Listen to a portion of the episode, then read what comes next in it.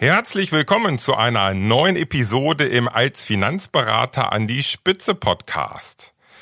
Heute geht es um das Thema Wertschöpfungskette, wie du deine Wertschöpfungskette als Finanzberater extrem steigerst. Und in dieser Episode habe ich ein paar Inspirationen für dich, wie du deine Dienstleistung so richtig wertvoll machst. Ich wünsche dir viel Spaß. Als Finanzberater an die Spitze der Podcast für Erfolgsstrategien, Persönlichkeitsentwicklung und Digitalisierung in der Finanzbranche. Starte jetzt deine persönliche Erfolgsstory. Von und mit Strategieexperte Markus Renzihausen.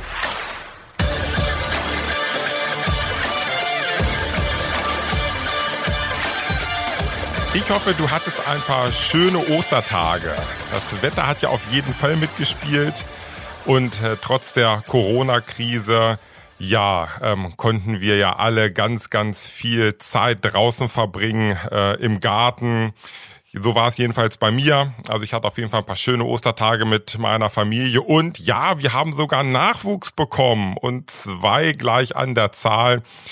Bei uns im Garten gibt es jetzt, jetzt zwei neue Zwergkaninchen und ja, das macht ganz viel Spaß und gerade meine beiden Kleinen, die sind gerade ganz eifrig dabei, sich um die beiden Kaninchen zu kümmern. Aber das soll natürlich heute nicht das Thema sein. Es geht heute um das Thema Wertschöpfungskette. Ich möchte mal so ein bisschen genauer beleuchten, welche Alternativen, also welche Möglichkeiten du eigentlich hast und ähm, ja, wie du deine Wertschöpfungskette als Finanzberater steigern kannst. Das schauen wir uns zunächst mal an. Ich habe mal im Internet ein bisschen gesurft und mal geschaut, was heißt eigentlich genau Wertschöpfungskette. Und ich habe jetzt einfach mal eine Definition rausgewählt und die möchte ich kurz vorlesen. Unter Wertschöpfung versteht man die Gesamtleistung eines Unternehmens minus der erbrachten Vorleistungen. Also, die Leistungen, die du als Finanzberater erbringst, minus der Vorleistungen, die du also in Anspruch genommen hast. Ich erkläre das gleich nochmal ein bisschen genauer. Das ist deine Wertschöpfung. Also was du wirklich an Wert hinzugefügt hast. Zum Beispiel bei einem Produkt oder einer Dienstleistung. Und ja, die Wertschöpfung ist der Indikator für die wirtschaftliche Leistungsfähigkeit eines Unternehmens. Was sind denn jetzt genau Vorleistungen? Relativ einfach.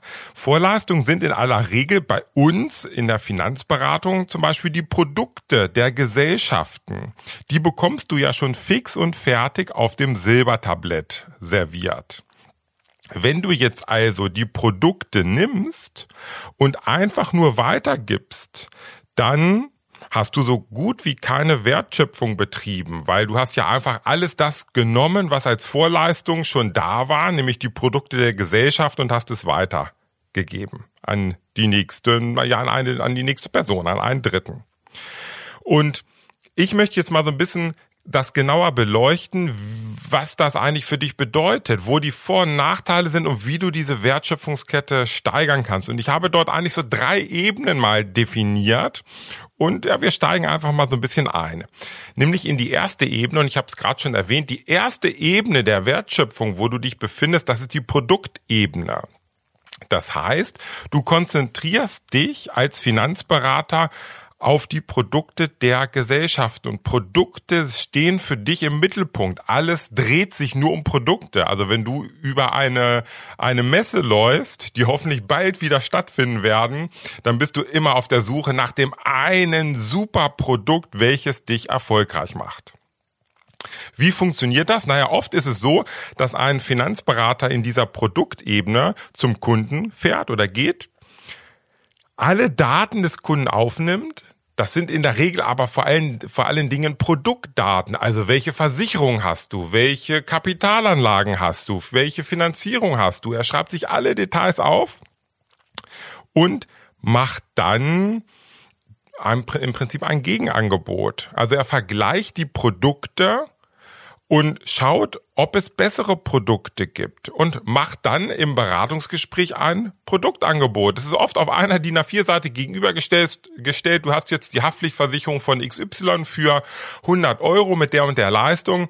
Ich biete dir an, die Haftpflichtversicherung von Z kostet dich nur 87 Euro und hat sogar noch bessere Leistung. Also es ist sehr stark, dreht sich alles um die Produkte das Ganze funktioniert. Das habe ich ja selbst in meinen Anfangsjahren, Ende der 90er, Anfang der 2000er Jahre selbst gemacht in der Finanzdienstleistungsbranche.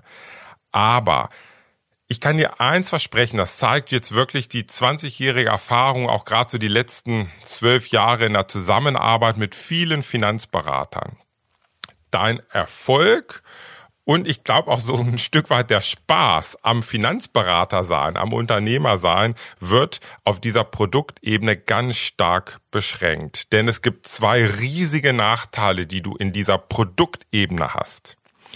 Erstens, du bist natürlich abhängig von den Produktlieferanten wenn du dich ganz stark auf Produkte konzentrierst und hier fällt auf einmal ein Produkt weg oder ein Produkt funktioniert nicht, dann geht für dich die Welt unter. Die ganze Kundenbeziehung, die du hast, die die gerät in eine, äh, da ist eine große Gefahr für dich auf einmal da. Ich habe das bei vielen Finanzberatern erlebt, die sich in den letzten zehn Jahren immer wieder ganz stark zum Beispiel auf Beteiligung, also auf geschlossene Fonds konzentriert haben, auf ganz, ganz wenige. Und hier ist es ja ganz oft der Fall gewesen, dass diese Produkte nicht funktioniert haben. Und auf einmal war das ganze Finanzberatungsunternehmen wertlos. Es wurden keine Umsätze mehr gemacht und ja, die Finanzberater, die auf dieser Produktebene unterwegs sind, die sind dann oft sehr, sehr deprimiert. Also ein Riesennachteil Du bist ganz extrem abhängig von den Produkten. Und es gibt natürlich einen, noch einen zweiten Riesennachteil. Du hast null Einzigartigkeit. Du bist ja mega kopierbar. Wenn du dich durch Produkte definierst und auf dieser Produktebene unterwegs bist, dann haben das hunderte, tausende anderer Finanzberater auch. Und selbst wenn du ein neues Produkt findest, was angeblich dir den Erfolg liefert, dann ist es doch nur eine Frage der Zeit, bis draußen alle anderen Finanzberater auch dieses Produkt nehmen, nämlich alle die, die auch auf dieser Produktebene unterwegs sind. Ja, das vielleicht mal so die erste Ebene, die Produktebene. Wie kannst du jetzt deine Wertschöpfungskette steigern? Und dann kommen wir auf die nächste Ebene, auf der in der Tat auch schon viele Finanzberater unterwegs sind. Das ist nämlich die Konzeptebene. Hier spielen auf dieser Konzeptebene die Produkte nur noch eine untergeordnete Rolle, denn die stehen nicht im Vordergrund, denn die Produkte sind ganz hinten einfach dann nur die Werkzeuge. Spreche ich ja ganz oft davon. Das sind dann einfach die Werkzeuge, die du hast, um dein Konzept umzusetzen mit dem Kunden. Auf dieser Konzeptebene spielt der Kunde für dich eine ganz entscheidende Rolle. Er steht wirklich im Zentrum. Du bist extrem an dem Kunden interessiert und möchtest alles von dem wissen, insbesondere auch, welche Probleme er hat äh, oder, oder Sorgen und Wünsche. Und du versuchst natürlich dem Kunden mit deinem Konzept, was immer ein individuelles Konzept ist, auf dem schnellsten Weg zu verhelfen, dass er diese Wünsche und Ziele erreicht. Auf dieser Konzeptebene entwickelst du oft als Finanzberater einen, einen Expertenstatus. Also das ist ganz wichtig, dass du für einen bestimmten Kundentyp einen großen Nutzen hast. Und das ist ja klar, wenn du auf der Produktebene bist, hast du den gleichen Nutzen wie alle anderen draußen auch, die das Produkt haben. Bist du aber auf der Konzeptebene, dann kannst du natürlich ganz extrem das Konzept sehr individuell gestalten für den jeweiligen Kunden und hast dort einen gravierenden Vorteil. Was können das zum Beispiel für Konzepte sein? Was ist, was äh, nutzen viele Finanzberater? Klassisches Konzept in der, ich sag mal, in der Anlage, Beratung oder auch ähm, ja, um dem Kunden wirklich seine Lebensträume und Lebensziele zu, äh, zu helfen, dass er die verwirklicht, ist das Financial Planning, also die Finanzplanung. Und das kann natürlich allgemein die Finanzplanung sein für eine breite Masse oder aber auch die Finanzplanung nur für eine bestimmte Kernzielgruppe. Vielleicht für niedergelassene Ärzte mal als Beispiel. Je genauer du das eingrenzt, desto stärker ist dein Expertenstatus und desto wertvoller ist natürlich auch das Konzept, weil es ganz speziell auf eine bestimmte Zielgruppe zugeschnitten ist.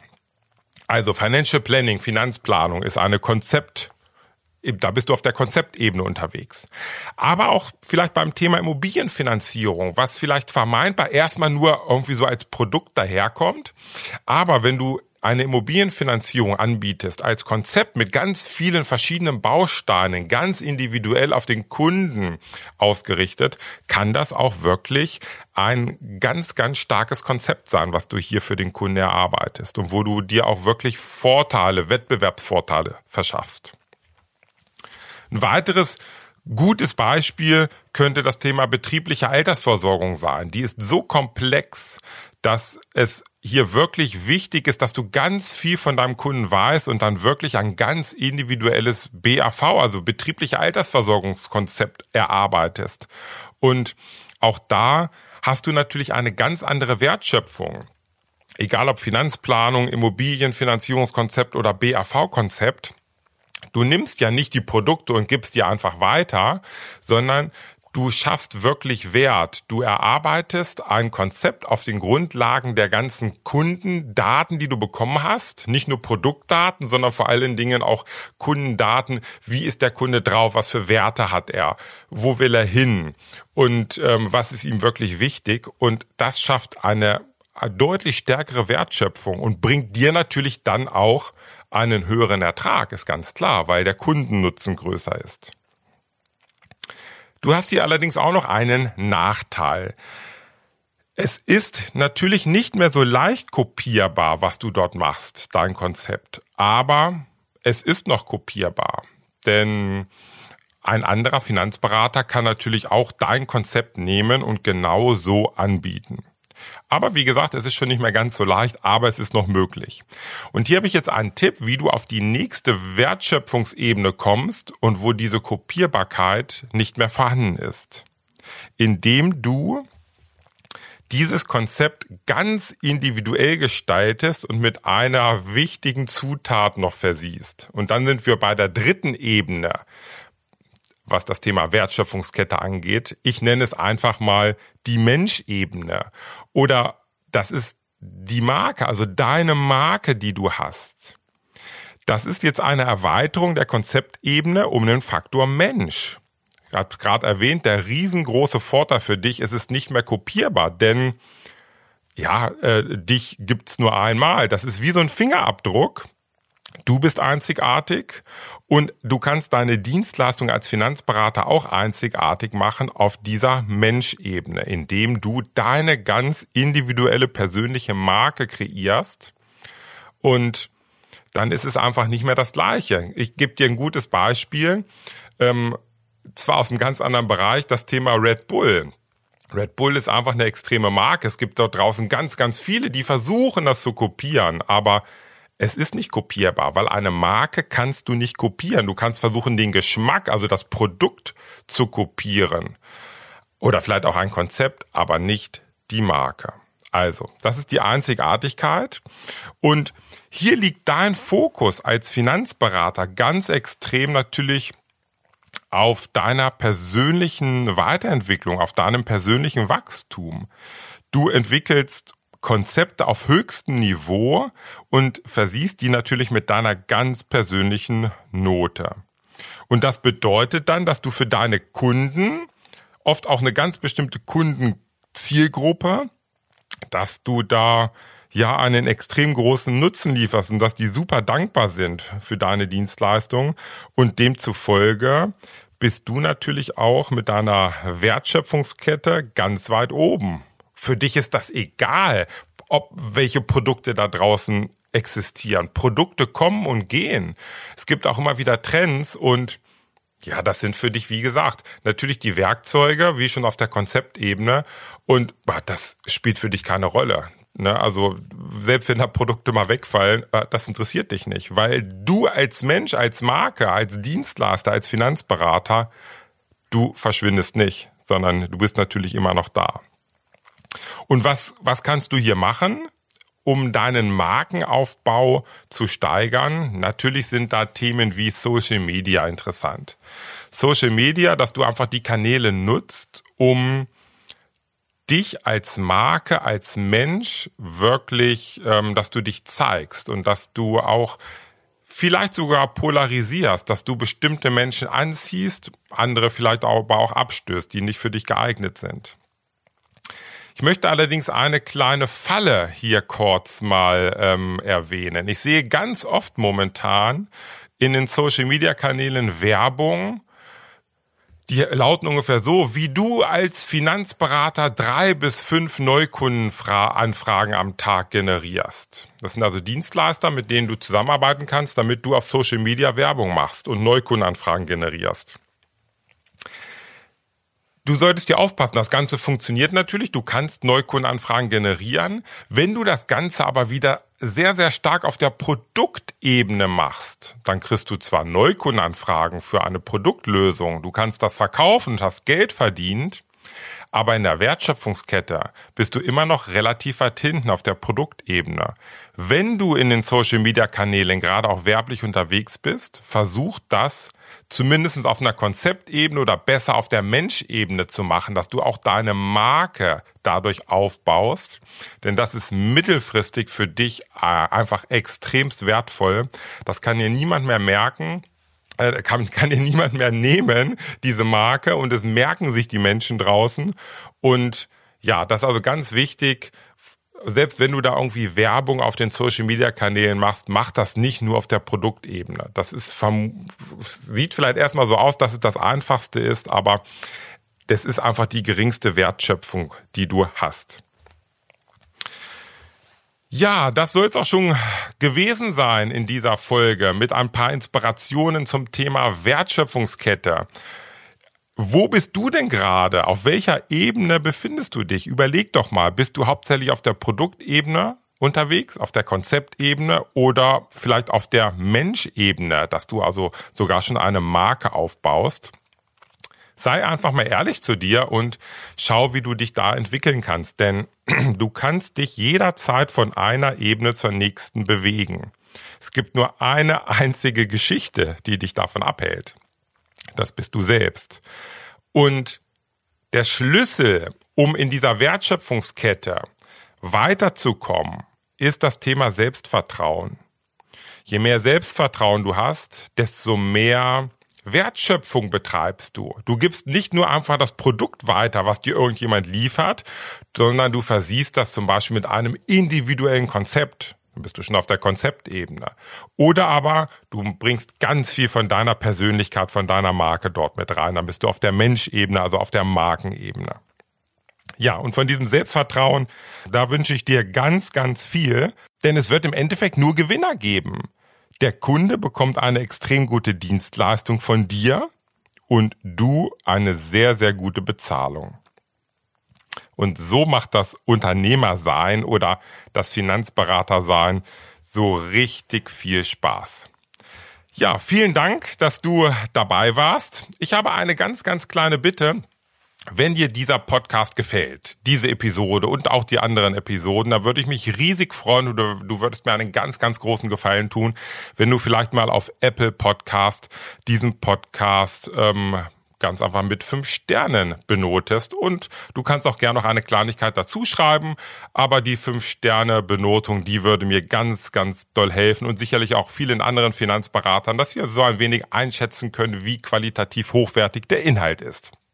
Und wenn du vielleicht mein Buch schon mal gelesen hast als Finanzberater an der Spitze, freue ich mich auch super auf Rezensionen auf Amazon. Du musst gar nicht viel schreiben, einfach kurz einloggen bei Amazon, auf das Buch gehen, eine kurze Rezension schreiben und äh, die 5-Sterne-Bewertung äh, oder wie du es auch immer bewerten möchtest, würde ich mich riesig freuen. Das also hier am Ende nochmal eine kleine Bitte. Ja, und jetzt wünsche ich euch eine schöne äh, Woche. Die ist ja ein wenig verkürzt, denn durch den Ostermontag geht es heute erst so richtig los. Also ganz viel Spaß und bis bald. Wir hören uns sicherlich wieder. Ciao.